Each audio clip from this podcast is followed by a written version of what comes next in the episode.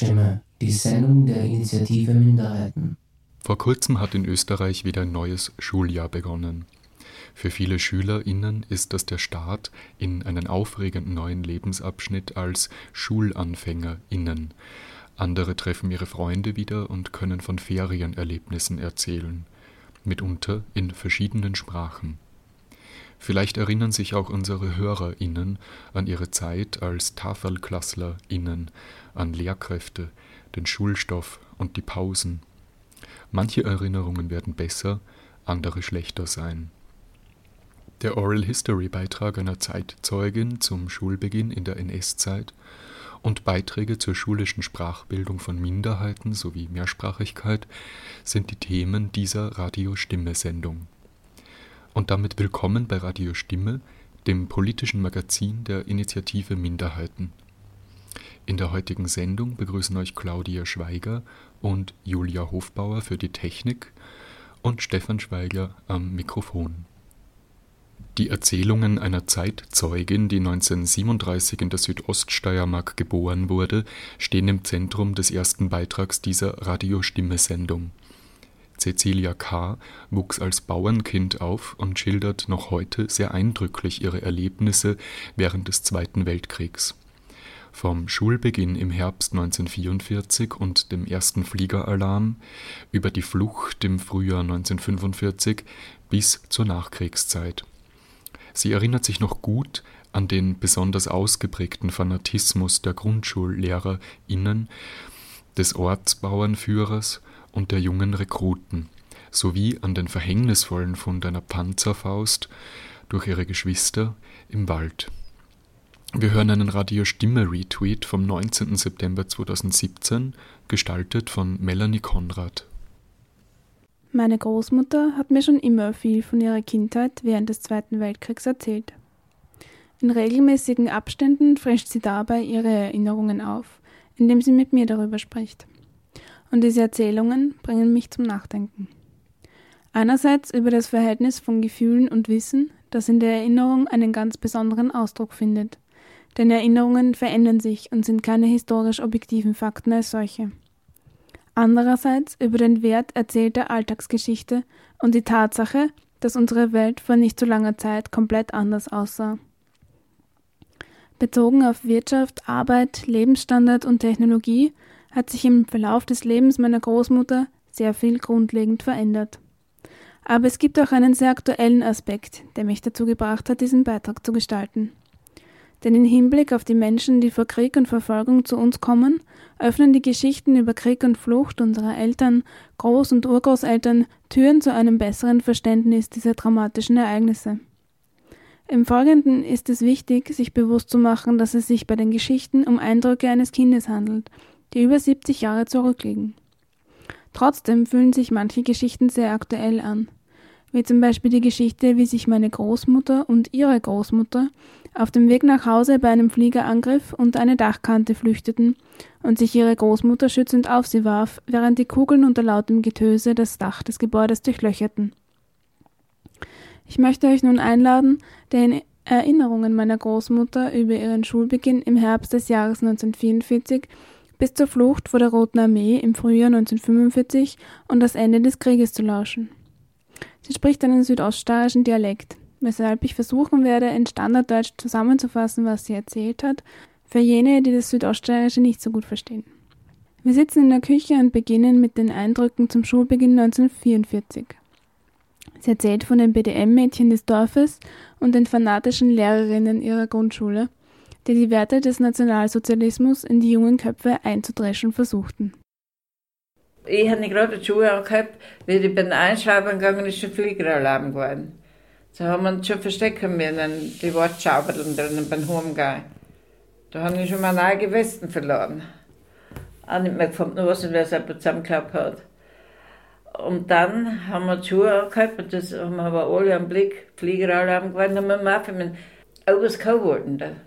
Der sagt am Friedhof zu, ist ein Säcklemanns Waldl. Mhm. Was gerade der Pianzana, was oben steht. Kann mich gar nicht mehr so erinnern. Und dort haben wir Mafia laufen müssen.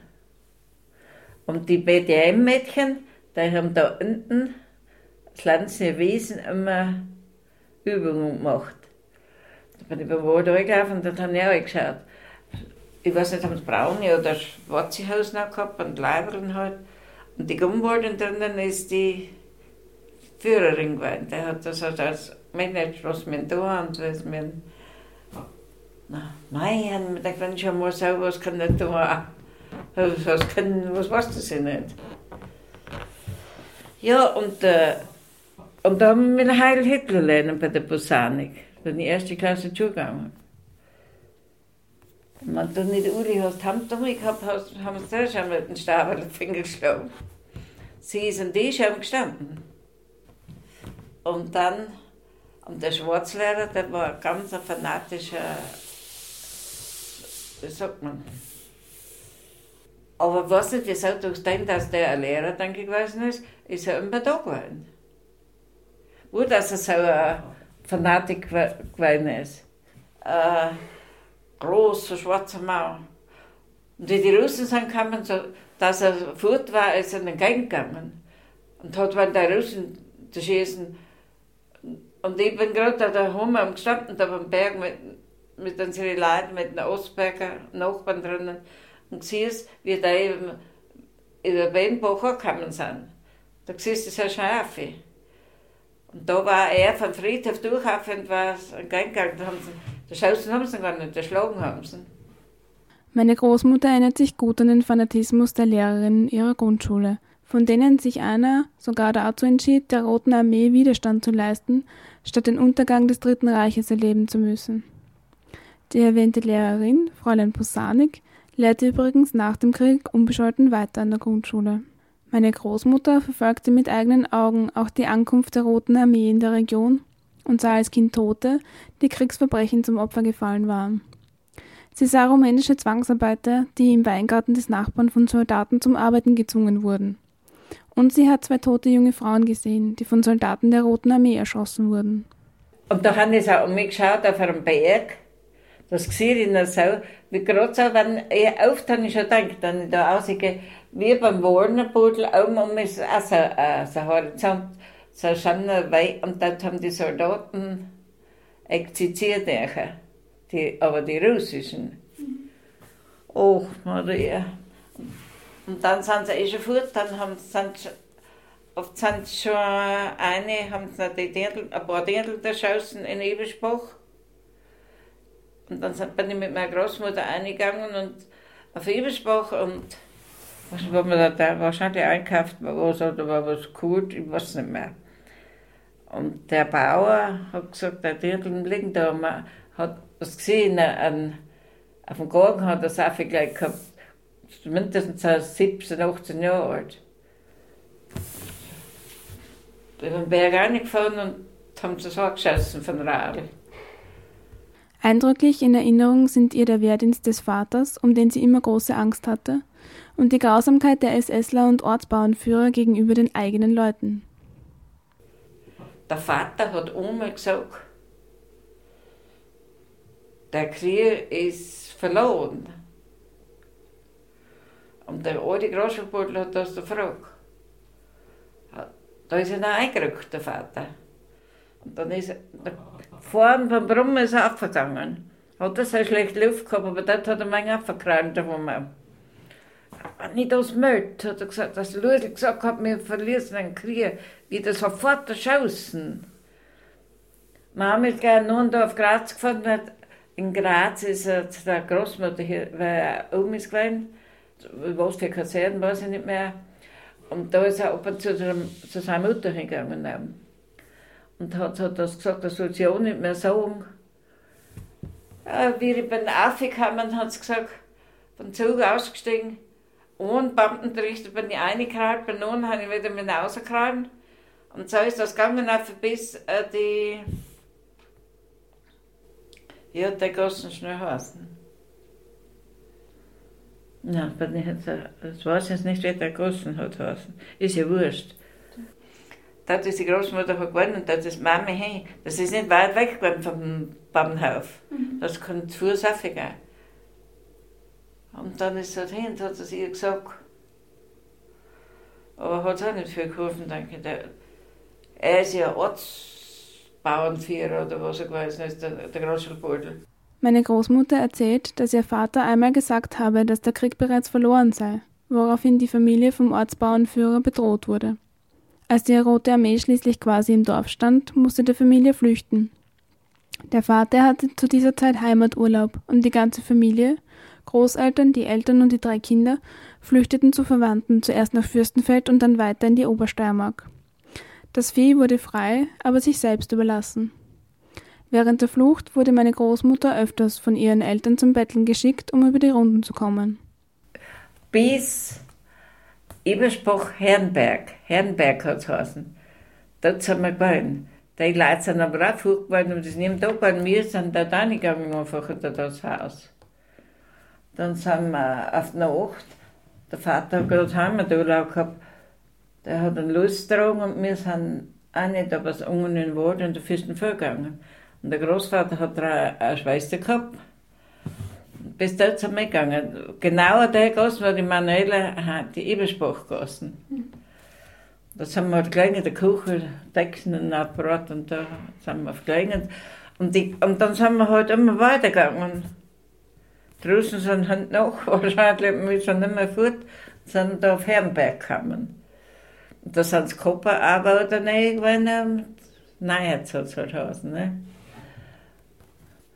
Und dann sind wir, Kranowitz ist dabei gewesen. Ja, jetzt kann man, haben wir keine Ohren. Dann haben sie gesagt, sind zu mir ins Kranowitz, jetzt schau da um, ist ein Bauernhof her, schau, ob du ein paar Ohren kriegst. Jetzt sind wir halt umgegangen, da haben wir gefragt, eine schlanke Frau, mogene, gewesen, ob ein paar Ohren haben. Das ist angegangen, Sturm, wir sind zur Mitte angegangen, hat, da ist es eben so Wäschkörbe gehabt, so Geflechte. Ganz viel mit Ohr. Aber jeder hat es nur uns gegeben. Und du, also, wir haben auch zwar geschimpft, so geizig, habe ich gar nicht gesagt, so damit sie ein Ohr gibt, und wenn draußen kommen, die können da gewiss, da hätten sie auch so einen Eierspeis machen, wenn man die Frauen am Jäzer machen, die haben das nicht gewusst.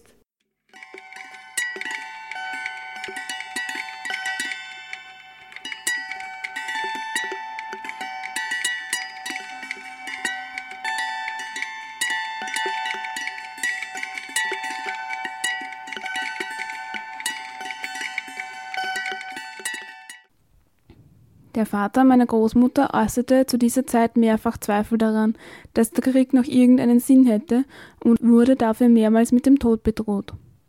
Einmal geschah dies auf der Flucht gegenüber SS-Männern. Nur der Mut einer befreundeten Bäuerin rettete ihn damals. Und da ist der Vater noch da und da sind wir bei schwarzen Freiländen gewesen. Und da kamen zwei hin und der Vater ist auch da gewesen. Der Sohn auch oft sind wir Fürstenfeld. Und der Vater sagt, der Rusköpp ist schon da über. Er ist schon in Hohenbruck. Mhm. Das sind zwei SSler gewesen. Der Vater ist auf die Furt und die zwei auch. Und den anderen da, schaut gerade die schwarzen Frühling, der hat ein kleines Seitenfenster gehabt. Schaut die schwarzen Frühling beim Fenster aus und sieht, wie die zwei wieder kommen. Und sagt zum Vater, du Lusel, da kommen die zwei, was gestern sind da gewesen. Und der Vater sagt, wo sollen jetzt schnell hin? Sagt, du kannst nicht mehr hin, sie einen Baum auf. Da hat sie einen Baum lassen, Haus bauen, und da hat er sich versteckt. Und da sind eine bei der Tür, und das Erste, was gewesen ist, ist der Russ schon da? Wohin der Mann mit seinem, weil er in Seville gewesen ist, weil er Urlaub gehabt hat, mit seinem Steuerhut. Hat gesagt, er sei gestern nicht mehr da gewesen. Dann hat man umgeschaut, und da, aber gesucht haben sie oft nicht mehr. Wenn sie ihn dort erwischt hätten, dann hätten sie ihn erschossen. Ja, und so ist es so gewesen, und dann sind wir fort erst. Das war zuerst noch unten. Der Ortsbauernführer des Dorfes verhielt sich charakteristisch für jene Leute, zu dieser Zeit persönlichen Vorteil aus einer Machtposition zogen. Der Nationalsozialismus brachte aus vielen Menschen das Schlimmste hervor. So gab es einmal Streit um eine Grundstücksgrenze mit einem Nachbarn, denn der Ortsbauernführer schlichterhand so für sich entschied, dass der Sohn des besagten Nachbarn kurze Zeit später als jüngster Bursche im Dorf zum Kriegsdienst einberufen wurde. Dieser junge Mann war später Knecht an unserem Hof und erzählte oft von seinen Erlebnissen an der Front. Es sind alle, alle so gewesen, der Groschelbulle, der war so Fanatiker. Der alte Baller hat über den Groschelbulle seine Ruhe ein bisschen übergemacht. So, dann es halt streichen kommen, bei den Ruhen und zu raufen. Und nächste Woche drauf hat der Bauerbertel, der ist erst 16 Jahre geworden, schon wieder reinrücken. Der Ortsbauernführer sofort gemeldet, der Groschenpudel, und der hat mich reinrücken. Und so gepickt haben die mich so viel. Und der ist eingerückt gewesen mit dem, mein Gott, Herr, wie heißt es denn da? Das will ich schnell sagen, Hans. Der ist jetzt ein Altersheim drinnen, was mit der Mami verwandt ist gewesen. Aber ist sie tausend Aufsicht geworden, was, was wie in Humanshaus. Mhm. Bei der, die Großeltern. Mhm. Und, ja, mit denen ist er halt Aufsicht geworden und der mit denen ist er beim Krieg zusammengekommen oft. Jetzt haben die Russen so einfach hergeschossen und haben gesagt, Bertel, schieß, Bertel, schieß. Der Bertel hat gesagt, ich bin, haben das ein Durchlass gesehen. Hat mir gedacht, du kannst schon schießen, ich bin den Durchlass gequatscht. haben versteckt drauf. Mein Gott und Herr. Andere junge Männer kamen so hirngewaschen aus der Grundausbildung, erzählt meine Großmutter, dass sie sogar Familienmitglieder mit dem Tod bedrohten, wenn diese der nationalsozialistischen Ideologie nicht entsprachen. So geschehen war das zwischen zwei Brüdern, von denen der eine eine Behinderung hatte. Das war ein Mogelwappen, das Stölzer. Das Stölzerhaus, weißt du, was, was jetzt ist neu aufgebaut was. Da ich habe mich dann ja aber auch Kinder geworden. Und einer ist gewesen, der ist der jüngste, glaube ich, gewesen. Ja, der, der Herzl. Der ist ein bisschen, wie so ein geistiger bisschen. Er hat alles gearbeitet und alles auch, aber äh, dann haben sie halt nicht gehalten bei der Musterung. Und der hat Heimaturlaub gehabt, der ohne Bruder. Und jetzt hat er den Herzl genommen und ist auf im Berg mit ihm und hat ihn zum Baum zugestellt.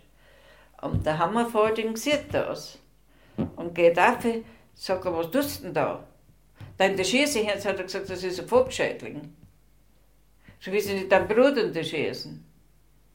Der hätten das schossen, wenn nicht. Der Hammervording, der Nachbar, war aufgegangen und hat gesagt, kannst du nicht deinen Bruder schießen. So sind die angerichtet geworden. Eine große Sorge für Eltern in einem Kriegsgebiet ist es, dass Kinder halb zerstörte Waffen oder Munition finden und sich an diesen Blindgängern verletzen. Einmal fand der Bruder meiner Großmutter im Wald eine Panzerfaust. Sepp, der größere Bruder, und ein Freund fanden die Waffe und spielten damit, wobei Alois, der kleinste Bruder, schwer verletzt wurde. Und der Luis, mein Bruder, der ist ja erst vier Jahre geworden, dritten, vierten Jahr. Und der Seppi, der ist schon älter geworden. Und der kleine Luis, der geht im Wald damit und gefunden ihr Bamsenfaust da. Haben der Bamsenfaust heimgetragen. Ja, und der Seppi und der Bamsenfaust haben den Arm. Und so schießen sie halt, haben sie geschaut da, nicht? Und der kleine Luis, das vorne der große, was das große Geschoss ist, das ist schon weggegangen, es ist nur mehr so ein Gefluter drauf gegangen, so lauter solche Bladeln und und und. Der Schlag kommt mit dem Skihagel drauf, einen Klöscher. Ich habe gerade Tante mit gehabt, so, und habe mit sie mit da, da ist der Preissäger gewesen. So wie sie, da, bin ich von da bis da alles, zuerst bin ich ja nur rot geworden. Und dann ist das alles schwarz geworden ist alles Buchvertrag gewesen. Mit 27, 30 Jahren habe ich das noch immer gekannt. Jetzt ist er schon verschwunden. Aber so, der Luis, das ist ein kleiner Bub, wegen den Bergen, der hat beim Fuß gerade aufs Teig, wie es ja gespielt hat, hat das war das, das Fleisch fast alles weggerissen. Aber nicht, und beim Baum auch ein bisschen verletzt. Und dann Seppe hat bei der Fersen erwischt, keine Lust, nichts. Sonst noch Tage kann man oft noch mit dem Namen, aber nein. Dann, da ja, war jetzt, irgendein hammerisches Haus. Dort ist einer gewesen, der hat rausgehabt, das ist ein. Der hat ans Ohr auf Fischenvolk für das Spital rein. Rund das Spital ist ja ein Baracken aufgestellt worden, eine große Lange, für die Soldaten. Und da, Louis haben es reingehalten und ich und der Seppi, wir haben dem haben uns verbunden. Hat und haben Heim, der ist etwa drei Wochen drinnen gewesen. Da haben wir einen Heim da. Und ist das wieder gekommen, von mir ist gefahren beim Schwimmbad, da ist ein großer gelber Typ aufgefahren, Eiter. Da haben wir nach Hotzendorf aufgeführt wieder, ist der Vater schon da gewesen. Da oben ist der Landberger gewesen, da heißt die Landwirtschaftsschule. Ist. Dann buben wir in Umland und der hat gesagt, Maria. Der Krieg bedeutete für die Kinder vor allem große Angst und Leid in einer Situation, die für sie unbegreiflich war. Das Erbe des Nationalsozialismus lebt in diesen Kindern weiter, in Form von Angst. Traumaexpertinnen gehen davon aus, dass der Krieg bis in die dritte Generation hineinwirken kann. Kinder Kriegstraumatisierte erleben mit dem Trauma der Eltern und nehmen davon Angstzustände mit, die sie ihr ganzes Leben begleiten können. Das sind wichtige Informationen in Bezug auf das Wahlverhalten von Menschen, die rechtsextrem wählen, weil sie die Abschottung vom Fremden wollen. Aber auch für ein Verständnis der Situation von Menschen, die vor Krieg und Verfolgung zu uns flüchten. Denn eine Politik, die von diesen Menschen fordert, sofort in unserer Gesellschaft zu funktionieren, ist von Anfang an zum Scheitern verurteilt.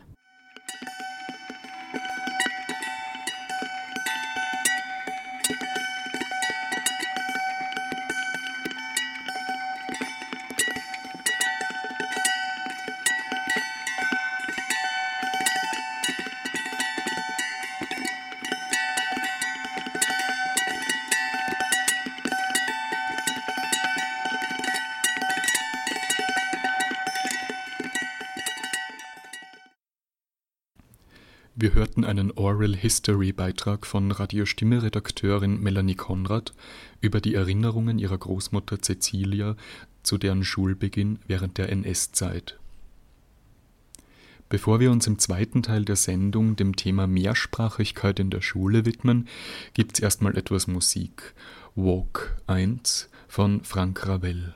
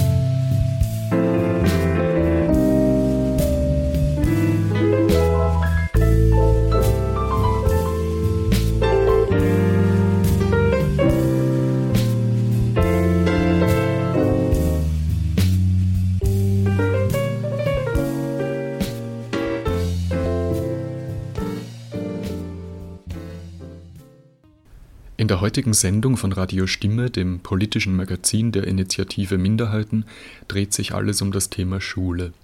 So auch in den nächsten beiden Beiträgen. Beim Sprechen wird gemixt, was das Zeug hält und was für einsprachig aufgewachsene Menschen oft unverständlich und unvollständig klingt, ist eigentlich ein Zeichen für kompetenten und kreativen Umgang mit Mehrsprachigkeit.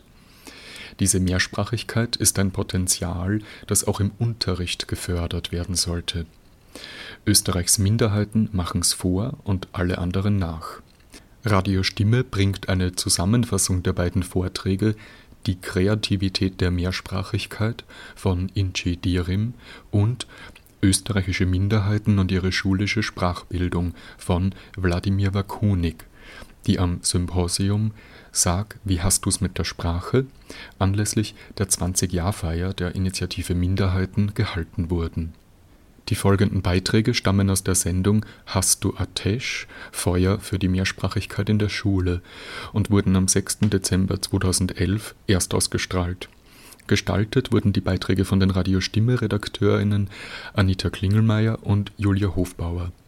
Wir senden jeweils eine gekürzte und bearbeitete Fassung den Beginn macht Julia Hofbauers Beitrag zur Schulbildung autochthoner Minderheiten nach einem Vortrag von Wladimir Wakunik zum 20-Jahr-Jubiläum der Initiative Minderheiten 2011.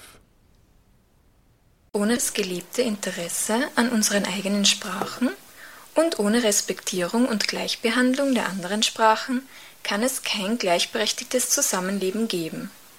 So eröffnet der Erziehungswissenschaftler Wladimir Wakunik seinen Vortrag über österreichische Minderheiten und ihre schulische Sprachbildung. Mit österreichischen Minderheiten sind in diesem Fall hauptsächlich die autochthonen Volksgruppen in Kärnten und im Burgenland gemeint. In ganz Österreich gibt es sechs gesetzlich anerkannte autochthone Volksgruppen. So werden laut Volksgruppengesetz in Teilen des Bundesgebiets wohnhafte und beheimatete Gruppen österreichischer Staatsbürger mit nicht-deutscher Muttersprache und eigenem Volkstum bezeichnet. Konkret sind das die Volksgruppen der Kroatinnen, Ungarinnen, Roma und Sinti, Sloweninnen, Tschechinnen und Slowakinnen. Österreich hat sich in mehreren Gesetzen und internationalen Verträgen und Übereinkommen dazu bekannt, die Sprache und das Brauchtum dieser Volksgruppen zu schützen und zu fördern. Dazu gehört auch die sprachliche Gleichstellung und eben auch Schulunterricht in der jeweiligen Sprache der Volksgruppen. Dennoch wurde dieses Recht auf Unterricht in der Volksgruppensprache nur für die Kärntner Sloweninnen und die Kroatinnen und Ungarinnen im Burgenland in einem eigenen Minderheitenschulgesetz festgehalten nur hier hat sich Österreich also zu konkreten Maßnahmen verpflichtet. Und damit wieder zum Thema des Vortrags. Denn allgemein wäre die Situation eines zweisprachigen Unterrichts gar nicht so schlecht. Im europäischen Kontext gewinnt Mehrsprachigkeit zunehmend an Bedeutung und es gibt einen positiven Diskurs rund um die Mehrsprachigkeit. Auch bei den Eltern gibt es eine große Akzeptanz und Bereitschaft, Kinder zu einem zwei- oder mehrsprachigen Unterricht anzumelden. Das zeigen auch die kontinuierlich steigenden Anteile der Kinder, die einen zweisprachigen Unterricht in Kärnten und im Burgenland besuchen. Und das hört man auch immer wieder im politischen Diskurs, nämlich dass der zweisprachige Unterricht ein Erfolg ist, denn die Zahlen steigen ja immerhin. Wakunik versucht daher auf eine Tendenz abseits von Zahlen und politischer Rhetorik aufmerksam zu machen. Auf der anderen Seite gibt es aber eine andere Tendenz, äh, nämlich dass diejenigen Kinder, die äh, an einem zweisprachigen Unterricht teilnehmen, immer weniger Kompetenzen in den Minderheitensprachen mitbringen. Das sieht man auch ähm, bei den äh, veränderten Sprachkompetenzen der Erstklässler in Kärnten da sieht man, dass beispielsweise Kinder, die 1980 äh, keine Kenntnisse in Slowenisch äh, mitgebracht haben, damals einen Anteil von 31 Prozent haben. Heute hat sich dieser Anteil mehr als verdoppelt, der ist fast bei 70 Prozent. Andererseits nehmen die aktiven oder guten Slowenischkenntnisse von Jahr zu Jahr ab. Ähnlich ist die Situation ja auch ähm, in Burgenland. Dort ist es etwas schwieriger, diese Kenntnisse auch irgendwie festzumachen. Deswegen habe ich leider zwei ältere Ergebnisse mitgebracht. Im Jahre 92 von den Kindern, die am zweisprachigen Unterricht Kroatisch-Deutsch teilgenommen haben, 1308 Kinder hat es damals gegeben. Davon waren nur mehr 511 Kinder, die tatsächlich Kroatisch als Muttersprache gehabt haben. Und im Jahre 99, 2000 ist der Anteil größer geworden, das heißt mehr Kinder beim zweisprachigen Unterricht dabei, aber weniger Kinder, die tatsächlich auch Kroatisch als Muttersprache mitbringen. Das bedeutet einerseits, dass viele Kinder, die nicht einer der Volksgruppen angehören, also aus der nur deutschsprachigen Mehrheitsbevölkerung stammen, vermehrt den zweisprachigen Unterricht besuchen. Aber auch, dass Kinder die Sprache ihrer Volksgruppe nicht mehr zwingend zuerst in ihren Familien lernen.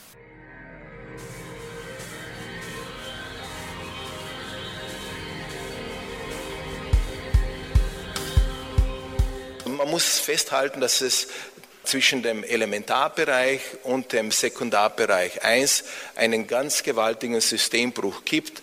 Wenn man äh, in den Sekundarbereich etwas in Anspruch nehmen will, dann muss man sich dafür einmelden und es gibt nicht äh, überall die Möglichkeit, tatsächlich auch diesen Gegenstand in der Minderheitensprache auch in Anspruch zu nehmen. Was ist die Konsequenz daraus?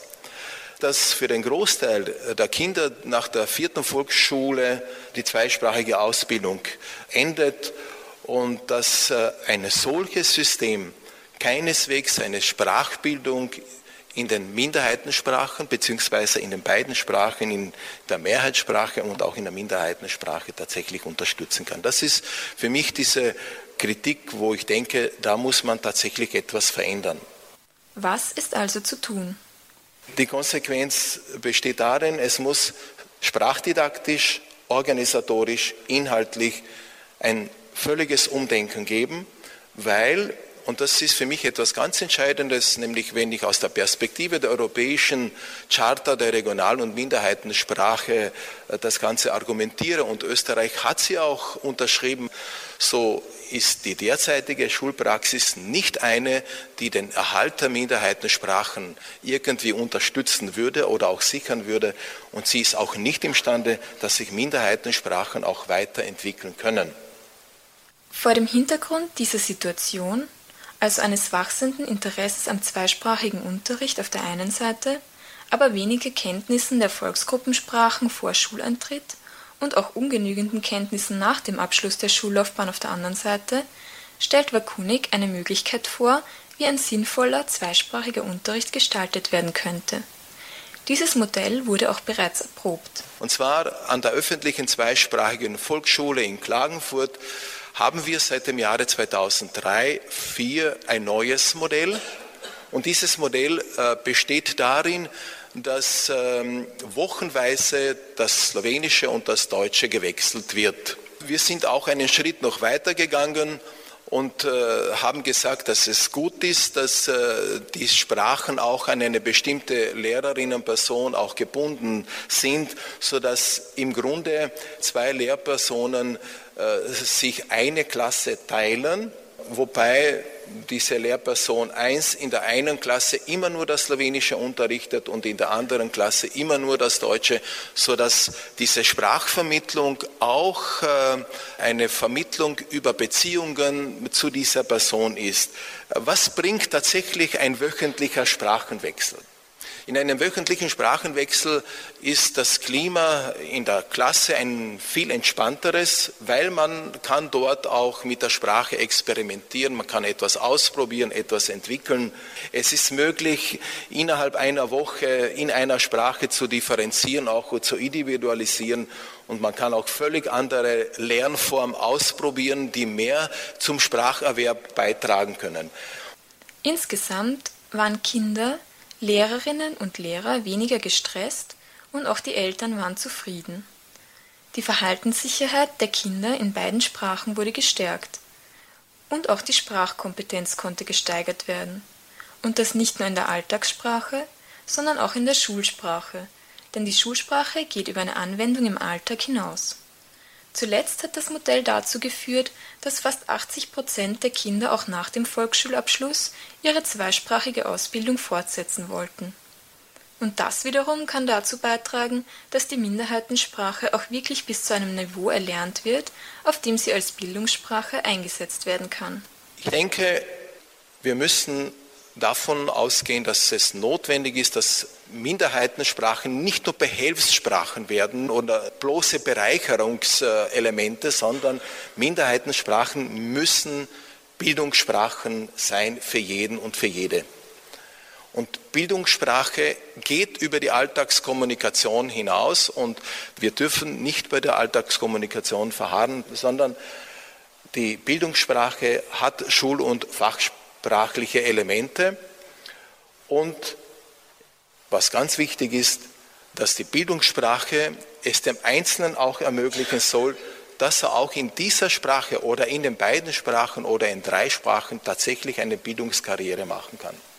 Abschließend fasst Wakunik zusammen, was sich insgesamt im zweisprachigen Unterricht und im Umgang damit ändern müsste, um eine sinnvolle zwei- und mehrsprachige Ausbildung zu garantieren. Wir müssen vertikale Verbindungen herstellen. Es muss zwischen dem Elementarbereich, dem Primarbereich, dem Sekundarbereich und dem Beruf eine kontinuierliche Verbindung geben. Was ganz wichtig ist, das ist diese horizontale Verbindung und das ist oft ein sehr schwieriges Unternehmen, nämlich den Lehrern und Lehrerinnen insgesamt zu vermitteln, speziell in den Hauptschulen bzw. neuen Mittelschulen oder auch in den Gymnasien, dass Sprachbildung alle Fächer betrifft. Nicht bloß die Sprachfächer wie Deutsch oder Ungarisch oder Slowenisch oder Kroatisch, sondern es betrifft alle Fächer. Es muss fächerübergreifende Konzepte und äh, Projekte geben. Und dazu muss man auch die außerschulischen Lernwelten einbinden. Und was man auch äh, miteinander verbinden soll, nämlich Schülerinnen bringen nicht nur bloß Kenntnisse und Kompetenzen in einer Sprache mit, sondern vielfach auch in den anderen Sprachen. Und es ist notwendig, dass diese Verbindungen zwischen den einzelnen Sprachen, diese Kompetenzen, die Kinder mitbringen, auch nützt und so faktisch eine diagonale Verbindung herstellt.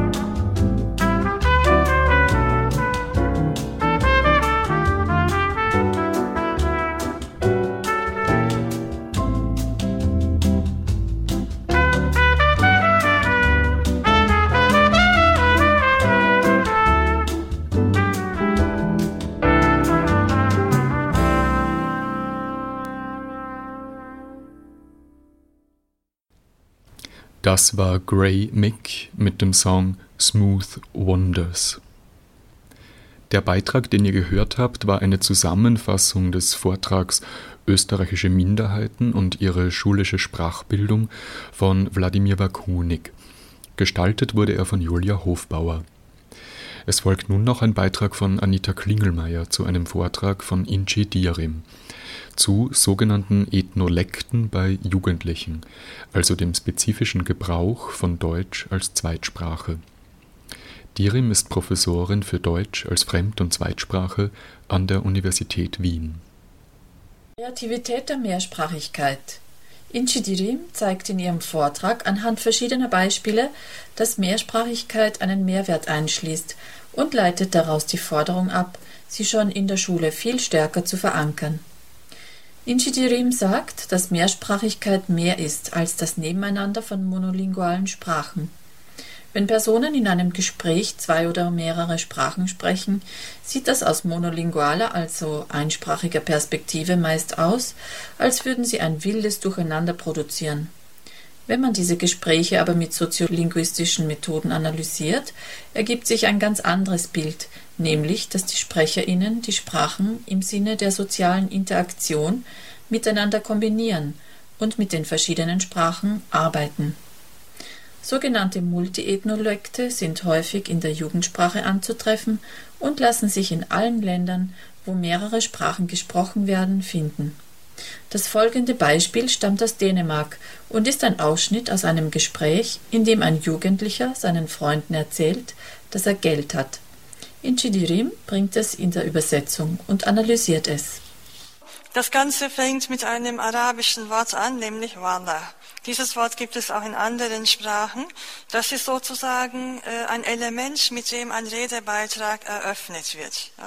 Äh, das hat man in der Soziolinguistik analysiert. Es gibt Elemente, mit denen der eigene Redebeitrag äh, strukturiert wird. Dazu gehört auch ein Gespräch einleitendes Element, hier auf Arabisch verwendet.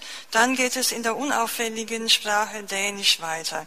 Das heißt, der Jugendliche zeigt, jetzt bin ich dran mit der anfänglichen initialen Verwendung eines arabischen Worts. Dann geht's auf Dänisch weiter. Der Jugendliche erzählt, mein großer Bruder schuldet mir äh, 700 Kronen. Heute habe ich 350 bekommen. 350 bekomme ich in zwei Wochen. Ich habe Geld. Und dieses Ich habe Geld ist das, was Sie oben unterstrichen sehen. Eigat Paras. Dann geht es wieder auf Dänisch weiter. Äh, gehst du am Freitag zu dieser Party? Der Höhepunkt der Erzählung, ja, ist, äh, die Botschaft, die wichtige Botschaft ist, ich habe Geld. Dieser Höhepunkt der Erzählung wird gemischsprachig formuliert, nämlich Türkisch und Englisch. Äh, Sie sehen, dass der Jugendliche die Stellen äh, des Redebeitrags markiert, die wichtig sind. Also die Eröffnung des Redebeitrags und den Höhepunkt. Natürlich hätte er das auch auf Dänisch sagen können. Es ist keine Kompetenzfrage der mangelnden Kompetenzen, sondern im Grunde ein Zeichen dafür, äh, dass Kompetenzen da sind, dass man beide Sprachen miteinander kombinieren kann und damit bestimmte Effekte erzeugt. Und hier den Effekt, dass man den Höhepunkt der Erzählung auf besondere Weise hervorhebt. Inchidirim bringt weitere Beispiele, um zu zeigen, wie Sprachen kreativ miteinander gemischt und dabei bestimmte Wirkungen erzeugt werden. Mehrsprachigkeit und der kreative Umgang mit Migrationssprachen betreffen aber auch einsprachige Jugendliche. Hans, ein Jugendlicher aus Hamburg, erzählt zum Beispiel über ein Unfallauto und verwendet dabei ausschließlich das Türkische. Dabei hatte er in der Sonderschule keine Fremdsprache gelernt, er hat das Türkisch eben in seiner lebensweltlichen Umgebung gelernt. Ein Beispiel für Ethnolekte ist auch das in Hamburg übliche Hast du Atesh? Für Hast du Feuer? Es wird von Jugendlichen verschiedener Herkunft benutzt und hat nichts damit zu tun, dass sie das Wort Feuer nicht kennen, sondern dass die Jugendlichen Feuer mit der Verwendung des türkischen Wortes, nämlich Atesh, markieren. Diese Beispiele zeigen, dass spezifische Gebrauchsweisen des Deutschen, sogenannte Ethnolekte, von den Migrantensprachen beeinflusst werden. Die Sprachwissenschaft hat einige dieser verschiedenen Formen ausführlich untersucht und verwendet dafür unter anderem die Bezeichnungen Türkendeutsch oder Russendeutsch. Den Beweis dafür, dass diese Sprachformen keine Aussagen über die soziale Schichtzugehörigkeit implizieren, beziehungsweise dass es sich hier vielleicht um eine simple, grobe Ausdrucksweise handeln könnte, liefert ein Beispiel aus einer Bremer Schulklasse. Ein Jugendlicher sagt zum anderen, gib mir Lineal. Und die Antwort darauf ist, das heißt nicht gib mir Lineal, das heißt gib mir bitte Lineal. Ethnolekt ist also ein ganz bestimmter Sprachgebrauch, der sich von Lernervarietäten unterscheidet.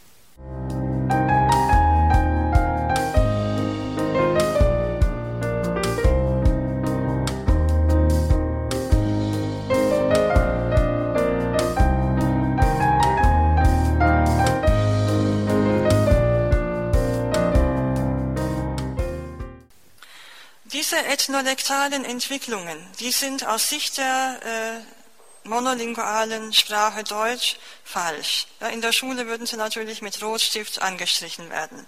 Aber äh, sie unterscheiden sich im Grunde von lernerspezifischen Varietäten.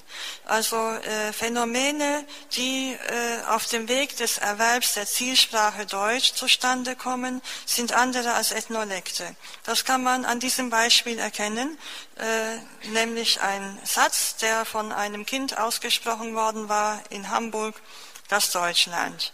Äh, das Katze will die Vogel fressen. Da wurde eine Bildergeschichte beschrieben. Also hier können Sie erkennen, dass grundsätzlich die deutsche Syntax äh, beherrscht wird, dass das Kind auch weiß, dass Artikel zu verwenden sind. Die Genuszuordnung stimmt aber nicht. Wir sehen, was das Kind kann. Wir sehen aber auch, dass da eine Baustelle ist. Wenn dieser Satz ethnolektal gewesen wäre, würde er anders lauten. Wie würde er denn dann lauten?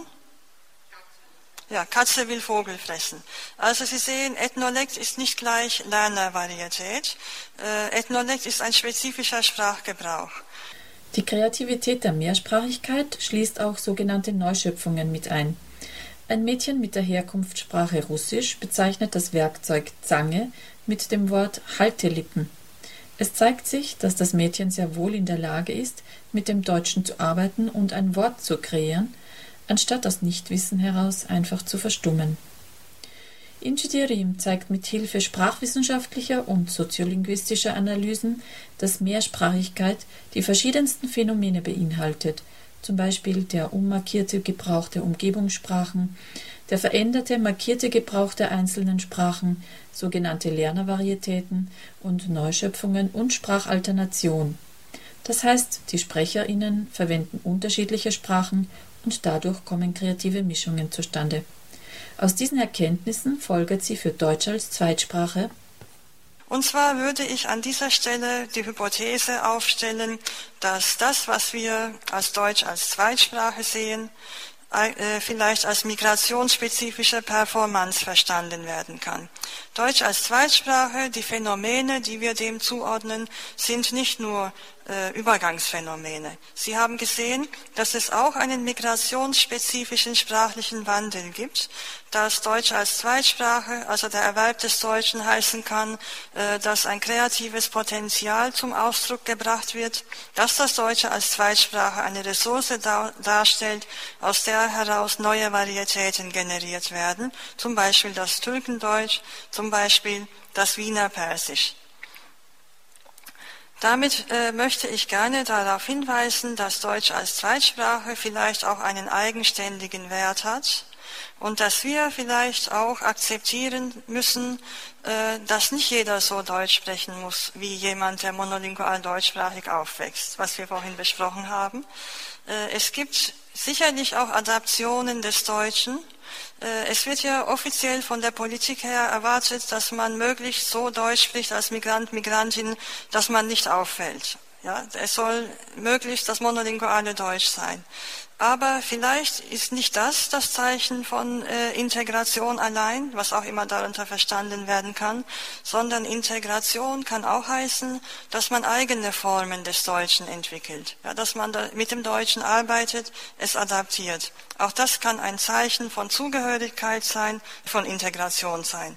Kinder, die mehrsprachig aufwachsen, sollten die Möglichkeit haben, diese Sprachen auch im bildungssprachlichen Sinn zu lernen. Mehr bilinguale Schulen und deutschsprachiger Unterricht, der sich für die Mehrsprachigkeit öffnet, sind dafür eine Voraussetzung.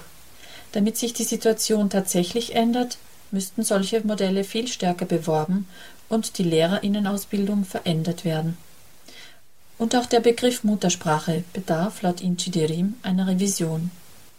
Ich glaube, wir haben nicht den richtigen Muttersprachenbegriff. Wir verstehen unter Muttersprache eine Sprache. Dabei glaube ich anhand dieser Untersuchungen, dass Muttersprache was anderes ist. Nämlich Muttersprache ist vielleicht das gemischte Sprechen. Das passt nicht zu den nationalstaatlichen Vorstellungen, weil die Nationalstaaten sagen, eine Sprache ist die Sprache. Da gibt es eine interessante Diskussion, die in Indien geführt worden ist, in den 30er Jahren, 1930er Jahren. Äh, da hatte man festgestellt, in Europa sprechen die Leute immer von der Muttersprache. Und dann hatte man in Indien gesagt, jetzt kommen die Europäer hierher, wir können ihnen gar nicht antworten, was unsere Muttersprache ist. Denn in Indien sprechen eben alle verschiedene, mehrere Sprachen.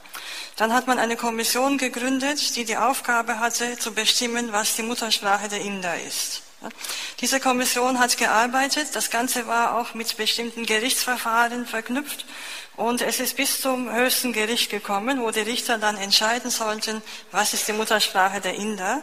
Sie konnten keine Entscheidung treffen. Ja? Äh, und das zeigt, Muttersprache ist eben nicht nur eine Sprache, Muttersprache kann die Mischung sein.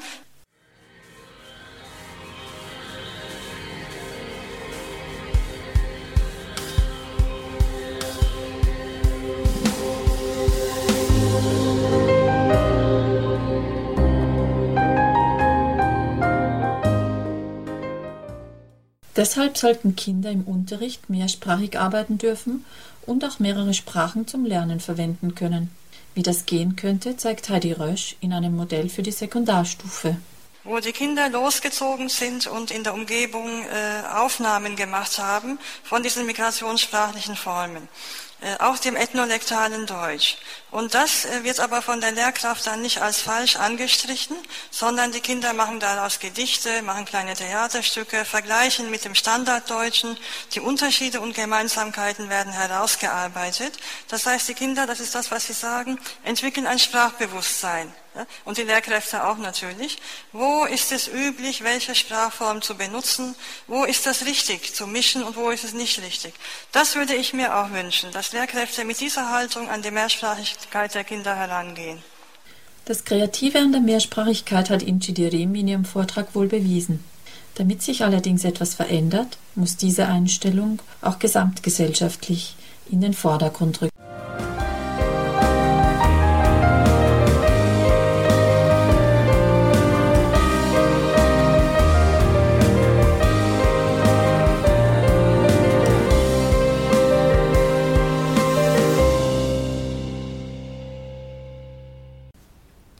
Wir hörten den Beitrag Hast du Atesh? Feuer für die Mehrsprachigkeit in der Schule von Anita Klingelmeier. Der Beitrag wurde am 6. Dezember 2011 erst ausgestrahlt. Damit sind wir nun am Ende der heutigen Sendung von Radio Stimme angekommen, in der wir uns mit dem Schulbeginn in der NS-Zeit beschäftigt haben, sowie mit schulischer Sprachbildung von Minderheiten und mit Mehrsprachigkeit in der Schule. Nachhören könnt ihr die Sendungen von Radio Stimme jederzeit auf unserer Homepage www.radiostimme.at. Zu guter Letzt noch etwas Musik. The Other Way von Roger Subirana Mata. Und damit verabschieden sich Julia Hofbauer und Claudia Schweiger für die Technik und Stefan Schweigler als Moderation. Super, dass ihr eingeschaltet habt und bis zum nächsten Mal bei Radio Stimme.